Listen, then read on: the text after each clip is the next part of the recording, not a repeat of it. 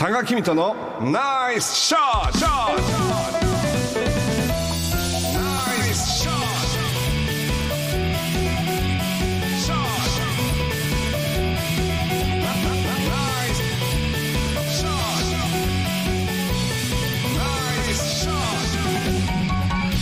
このコーナーは多賀さんが普段気になることや伝えたいことをお話ししています。ポッドキャストで配信中です。スマホやパソコンでポッドキャストのアプリをダウンロードしてお楽しみください。はい。あのいきなりですけどもおラジオをお聞きの皆さんそしてとめちゃんマジカルナンバーって聞いたことありますか？マジカルナンバー、うん。なないかな、まあとにかくあのまあいい数字というかはい。あの何かと都合が良くて役に立つ数字まあ特にあの記憶に、えー、まあなんか効果的だと言われる数字なんでしょえ？えそれみんな共通なんでうすか、まああのこれあの学術的に調べるとこの数値があの記憶数字？数字。うん。記憶に残りやすいあのか数数って言った方がいいかな。塊として思いやすいような1から10のうちどのぐらいまでかというようなことを研究している人がいてそれをマジカルナンバーと言ってるわけなんですけれども、三うわーすげえ。え正解？はいあごめん。もうすぐ答えをいや違言っちゃう。んだう違う違う勘ですよ勘。えっとね正解はね3と7というあのが。あ今7と迷った。あーでも両方当ててるわけよ、まあ言えばね。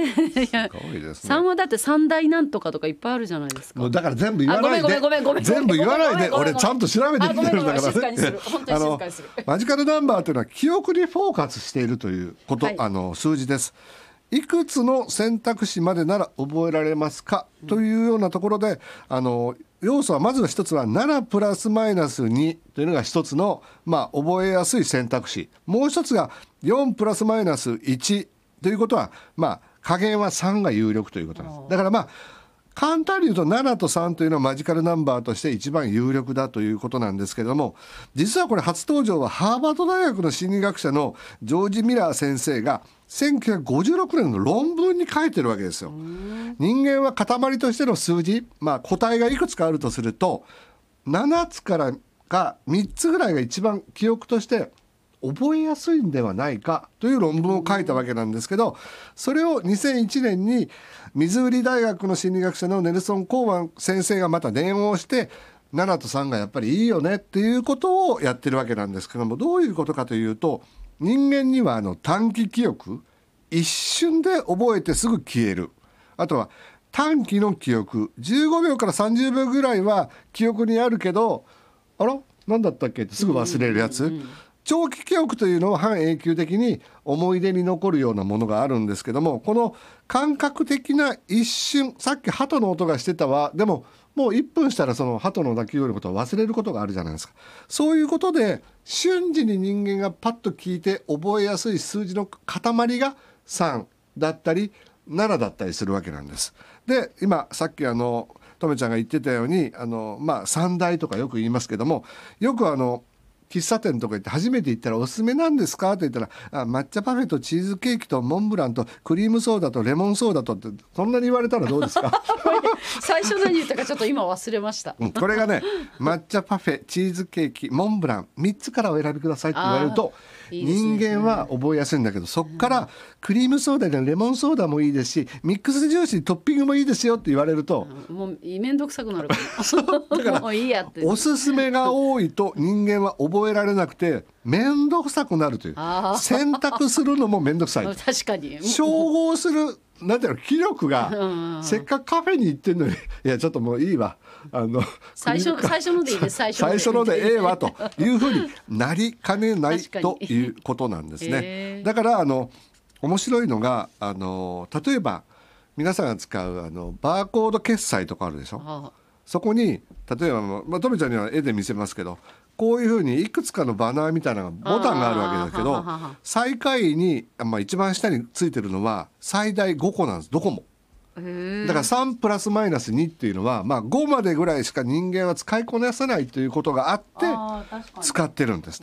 でかのスティーブ・ジョブズもプレゼンではポイントは3つですって必ず3つにしてたんです。これがポイントは6つですって言われると。面倒くさくなっちゃいますね。面倒くさくなるんですよね。それでその3というのはあの日本でいうと小畜梅だとかとにかくそういうふうにあの記憶に残りやすいものであれば3つが一番いいんだろうということ。ただじゃあ7もあるじゃないかっていうのは7というのは視覚にあの残りやすいものの中で最大7つぐらいの塊が人間は記憶に取りやすいということで例えばあの検索サイトなんかのここのニュースのコーナーがあるじゃないですか。はあ。ここも8ジャンルなんだけど項目は7つしかないんですよ。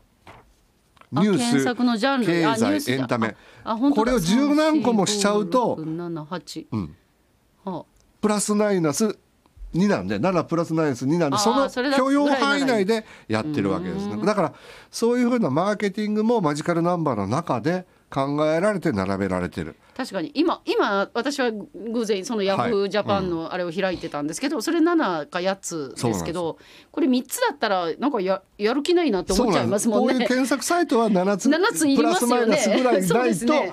あのやる気も出てこないまあ、人間の不思議なんですよね。で7というのは世界古今東西を問わず、まあ、ラッキーセブンとも言われるように、はい。世界七不思議。ね。だから7つの大陸7つの海。1週間は7日。七福神。七草が7つの大罪、7つの習慣ってあるでしょ、うんあります。これ6つの七不思6不思議とか言わないじゃない？うん、言わない。聞いたことない。ね、11の不思議とかさ。あるかもしれないけどあの七富士とか富士山とかも三大富士とかまあ3とか7っていうのはやっぱりなかなかまあ都合がよくできてるわけだけどこれは何でかというともしかしたらとめちゃんのように頭のいい人には5でもいいんだっすって。出すって。出す 今ちょっとあの田舎っぺ大賞みたいなあれを見てるんでね自分はこういう感じで思ってるんですけども あのあのあのね NHK の朝ドラ。を再放送もういいです。でもういいです。頭のいい人はいやいやいや別に。あの記憶力の幅があるんです。はあ。で3プラスマイナス2って言いましたね7プラスなマイナス2だから9まで最大良かったりするわけだからこれはどういうことかというととめちゃんのように記憶力とか頭の良い人にはよくないよくない5大選択でもいけるんですって。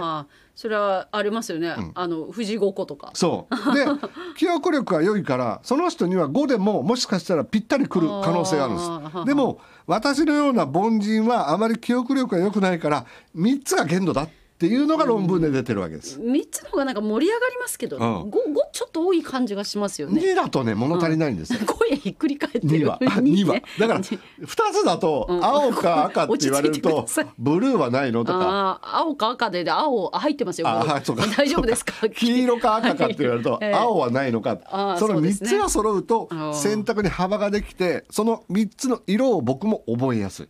そこに例えばあのベージュが入るとあれ？最初の服何だったっけ？っていう選のは僕は択肢としていまいち分かりづらい。黒うんああそうですね。が入るとね僕なんかはあの3つぐらいしか瞬時に覚えられないとああなるほど。だから3台とか3つというのがいいわけですね。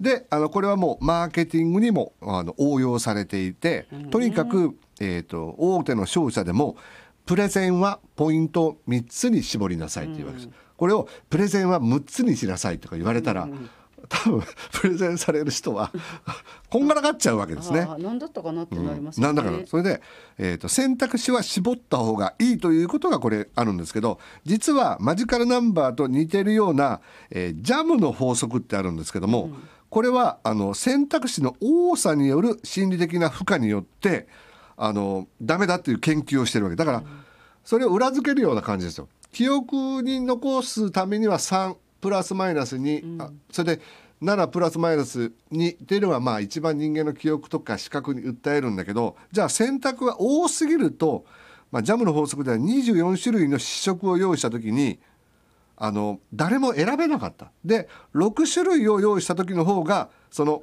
ジャムの種類のとしてはよく売れたという結果があるということでこれは心理的な負荷をかけすぎると人間っていうのはどれを選んでいいかもうどうでもよくなるというのがあるわけですね。だからまあとにかくあの絶対こうなんとかしたいなっていう時は3つに絞るとか7つに絞ってゆっくりとまあプレゼンをしていくといいということでございます。ですからあのあの何でも松竹梅どうしますかとかあのいろいろ松竹梅じゃああのあの梅もあ梅松竹梅とか松竹梅杉もありますけどと言われたらわけが分かんなくなる。なりますよそうなんです。ねないから言葉として。そうなんです。だからあの日本ではゴルディロックス効果っていうのはまあ松竹梅の法則って言われてるんですよ。ゴル？ゴルディロックス。ゴルディロックス効果っていうのから松竹梅の法則。日本で言えばね。これは3つの選択肢が人間にとっては選びやすいただその時の確率っていうのを最後にお話しすると2対5対3の割合で選べるよ選ばれるというあの統計が出てるわけです。あ竹を選ぶ人が多いってこと？松竹梅だから竹でしょ？そうなんです。2対5対3なん3です。ょだから何かこのペンととめちゃんのペンともう一個のペンがある時は買ってほしいペンを真ん中に持ってくると真ん中に。2対なるほどね。5対3の割合で選ばれる。これ松竹梅の法則っていうのもあるのでまああの数字というのはなんかやっぱり効果的に使うとまあ自分が思うような結果を招きやすいかもしれない。まあとめちゃん僕は言う前に答えを言いそうになっちゃったんで焦りましたけれども まあマジカルナンバーというのが3と7であるということをちょっと覚えておくともしかしたら何かに使えるかもしれません、ん、はい。君とのナイスショットでした。ナイスショット。